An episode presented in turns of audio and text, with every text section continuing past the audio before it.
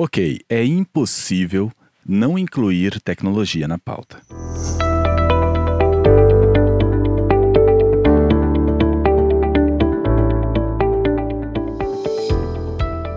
A tecnologia digital está mudando inevitavelmente a maneira como percebemos o mundo à nossa volta. A cada minuto surgem interfaces e produtos de base tecnológica que seriam inconcebíveis na mente humana há uma ou duas décadas.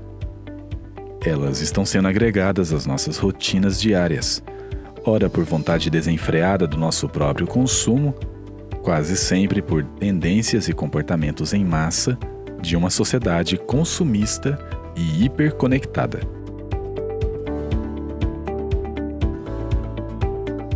E neste mundo com diversidade de cultura, perspectivas e conexões, existe uma inquietude global por mudanças.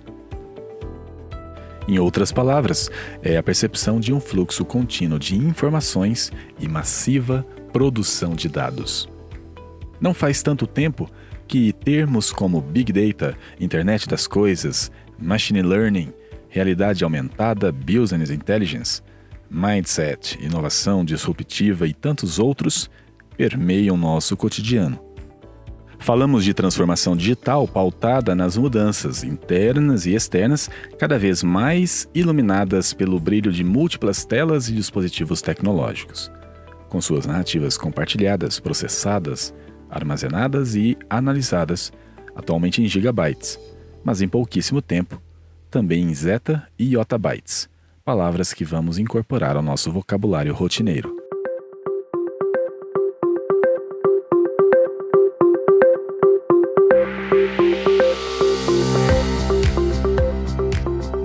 Pesquisas estimam que a quantidade de objetos interconectados passará dos 25 bilhões em 2020, podendo chegar a 50 bilhões de dispositivos inteligentes.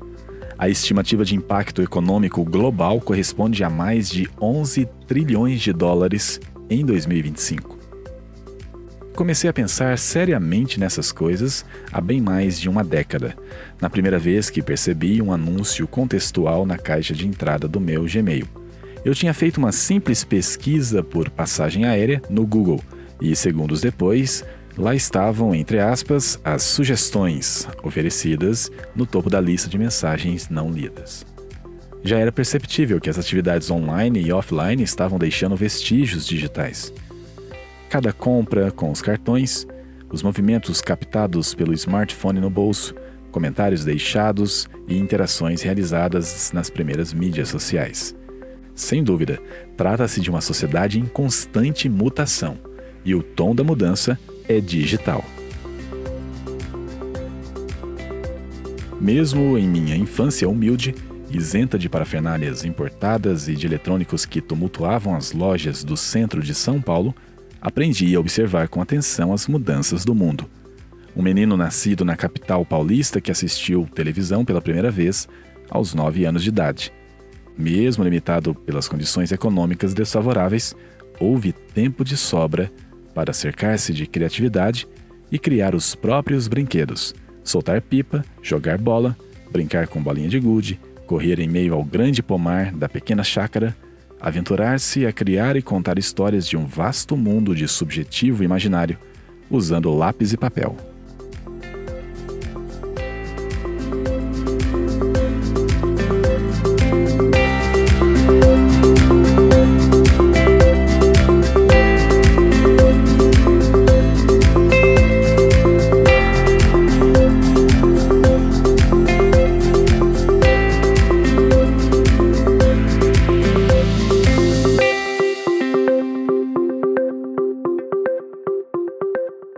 Poucas décadas depois, como dizem, no asfalto onde ainda era mato, minha rotina dava mais indícios de que é necessário integração entre os contextos da vida, entre as realidades física e digital.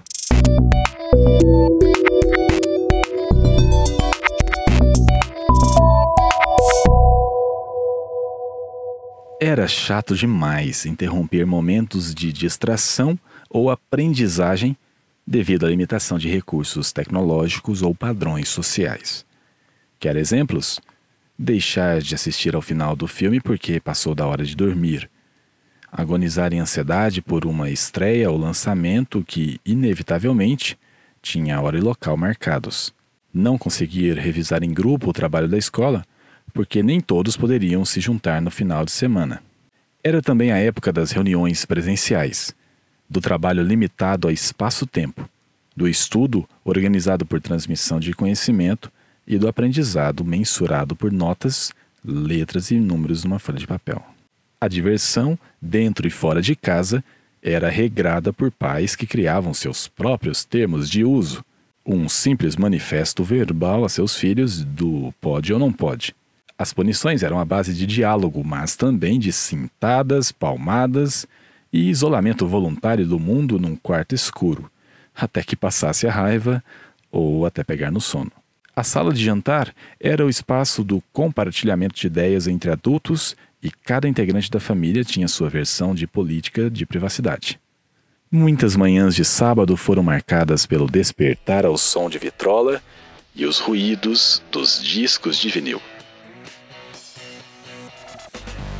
Éramos cinco: pai, mãe e três filhos. Às vezes, um gato ou cachorro integrante adicional da família, família Félix.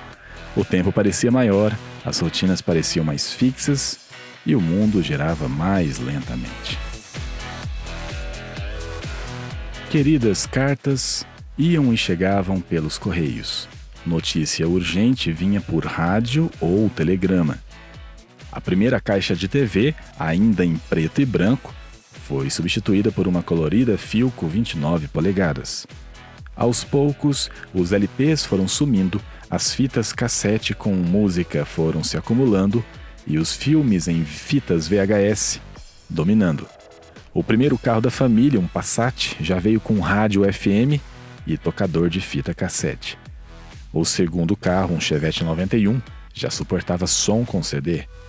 Ano após ano, o mundo girava e os eletrônicos apareciam em caixas pretas ou metálicas parafusadas. Parece que foi ontem que chegou o primeiro PC com Windows 3.1, era seminovo, e trouxe junto disquetes com armazenamento de 1,44 megabytes.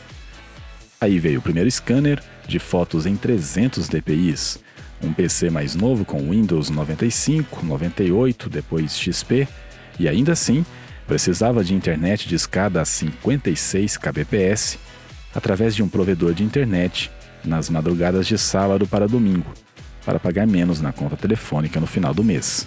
Época em que se pagava a conta, inclusive, somente na lotérica, e celular tinha que puxar antena, ainda assim privilégio de alguns poucos mortais.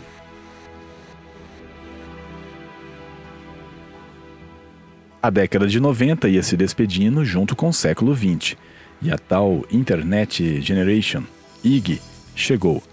Com a fofura de um cachorrinho branco e som de discador, possibilitou a conexão a uma realidade paralela, nova, curiosa, fascinante, pouco visual e menos ainda interativa. Com terra, wall, ball, aol, pop, boas-vindas às caixas de e-mail e uma época em que a internet tinha local e momento definidos para entrar.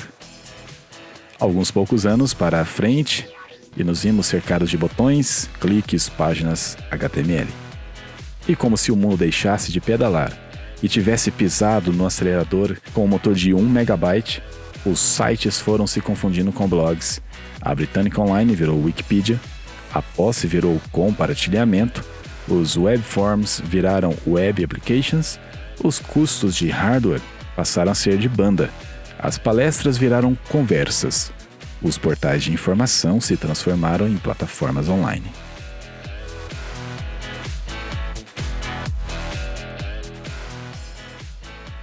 O mundo foi se tornando mais globalizado e seus habitantes, nós, humanos, mais ocupados.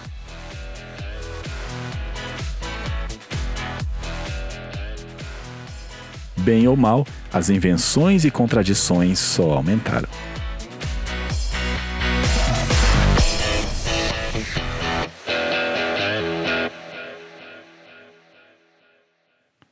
Em 1999, Kevin Ashton, do MIT, propôs o termo Internet das Coisas. Dez anos depois, para um jornal, escreveu o artigo A Coisa da Internet das Coisas, que reforçava a expressão. Segundo o autor, as pessoas necessitam conectar-se com a internet por meio de variadas formas devido à falta de tempo proporcionada pela rotina do novo cotidiano.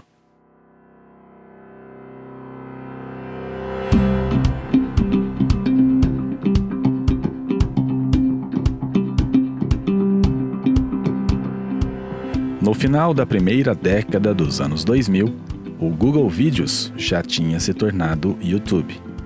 O Orkut resistia no Brasil e o mundo começava a entender que do Vale do Silício sairiam muito mais coisas impactantes, além de Facebook, Google e mais uma coisa, o One More Thing da Apple. Microsoft logo ali, Samsung não ficou muito atrás. Eu me tornaria fã dos produtos da maçã, conheceria de perto o Android, abandonaria os tijolos celulares Nokia e a pílula vermelha da Matrix apresentaria os primeiros sintomas. Coisas disruptivas estão invadindo nossas realidades.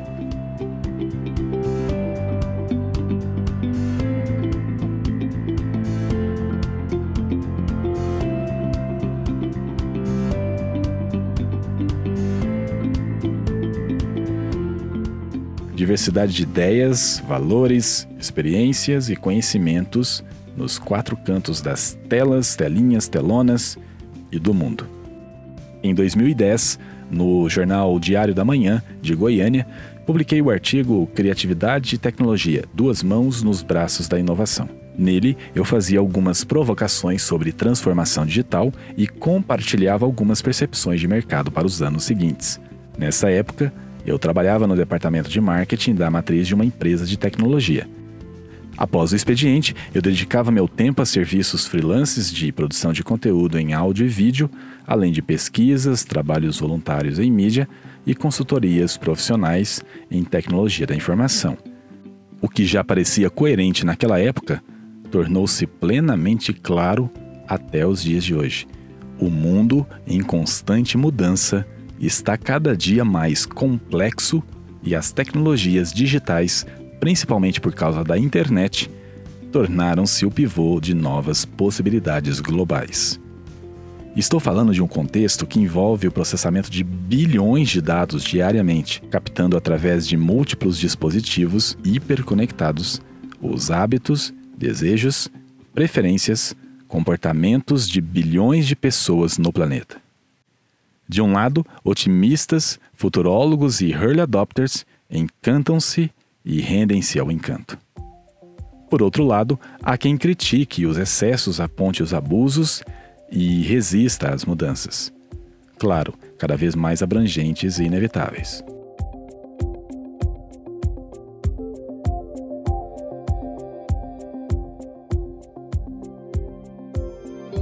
Uma coisa é bem certa: todos possuem perguntas e querem respostas. De repente, filmes e séries de ficção científica, entusiasmos futuristas, realidades depressivas ou apocalípticas não parecem tão distantes de nós quando comparados com as realidades diárias. À medida em que coisas e pessoas se tornam conectadas, os diversos setores da sociedade também buscam estabelecer alianças estratégicas, políticas públicas, medidas seguras, iniciativas capazes de, numa perspectiva otimista, nortear e adequar tudo isso às soluções que precisamos. Num cenário pessimista, gerar dependência, impor controle e manipular vidas. É como escreveu a pesquisadora Jenny Judy. Mesmo que as empresas de tecnologia não estejam realmente tentando nos escravizar ou nos fazer sentir inadequados, isso não significa que a situação atual seja um caso de boas intenções que deram errado. Não há razão para crer que a tecnologia é intrinsecamente boa, mas ocasionalmente dá errado, o que leva a pensar que ela é um vilão extremamente bem sucedido. Nós amamos elogiar a tecnologia e amamos condená-la. Nós a equiparamos ao caos, ao poder, ao amor, ao ódio, à democracia, à tirania, ao progresso e à regressão. Nós a louvamos como nossa salvação, enquanto a lamentamos como nosso flagelo.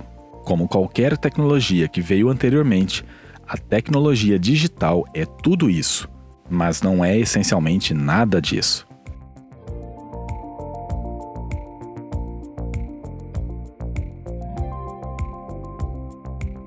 A mesma autora e outra pesquisadora, Julia Pauls, afirmam que estamos ameaçados e encurralados. Aspas, a saída é contraintuitiva. Em suma, precisamos nos esquecer das coisas. Precisamos parar de nos obcecar com objetos inteligentes e começar a pensar com inteligência sobre as pessoas. Dificilmente podemos desviar o olhar de nossos portais para a internet. E esses dispositivos estão entrando em nosso caminho. Estarmos acorrentados a nossas mesas está cortando pedaços de nossas vidas. Olhar fixamente para nossos smartphones está prejudicando nossas colunas. Estamos perdendo sono, nossa visão está falhando. Nossas próprias identidades estão ameaçadas pela rede opaca. Este é o verdadeiro potencial da internet das coisas poderia colocar nossos vastos armazéns de conhecimento tácito e corpóreo para trabalhar online. Poderia unir os mundos físico e digital. E poderia situar-nos no controle de nossa própria informação e integridade contextual, num contexto moral e político compromissado, de forma resoluta com os direitos humanos, o Estado de Direito e a coesão social poderia se tornar uma internet não de coisas inteligentes, mas de pessoas inteligentes e capacitadas. A internet se tornou uma parte tão onipresente de nossas vidas que tendemos a esquecer que ela está em sua infância. Ainda é apenas um protótipo bruto do que poderia ser. A internet do futuro não precisa ser como a internet de hoje, plana, monopolizada e perigosamente opaca sua forma, contornos e sensação ainda estão literalmente em disputa. Este artigo foi publicado no The Guardian em 25 de maio de 2015. Em meados de 2017, quando a ideia de produzir a série Perceptível chegou à minha mesa, lembrei de tudo isso e pensei, por que não? Na ocasião, um cenário econômico pessimista a crise política do país e uma sequência de circunstâncias pessoais indesejadas consideram-me a plataforma ideal para aprofundar em um tema que já tinha emergido diversas vezes. Além disso, tocou-me profundamente o fato de que algumas tendências mercadológicas, regionais e globais, vez ou outra favoreciam a relevância deste projeto. De lá para cá, oportunidades e contextos, acima de tudo, aprendizados, muito aprendizado. Este conteúdo em série não deixa de ser um protótipo em aperfeiçoamento. Mais que isso, o desdobramento de ações que são pautadas numa necessidade latente no nosso mundo. Precisamos dialogar com relevância e agir com criatividade. Portanto, meus queridos amigos que me ouvem, em cada episódio deste podcast, eu troco ideias e converso abertamente com empreendedores, líderes pensantes e influenciadores de diversos segmentos e origens. Te convido a acompanhar comigo cada episódio dessa jornada de autoconhecimento, mindset e transformação digital.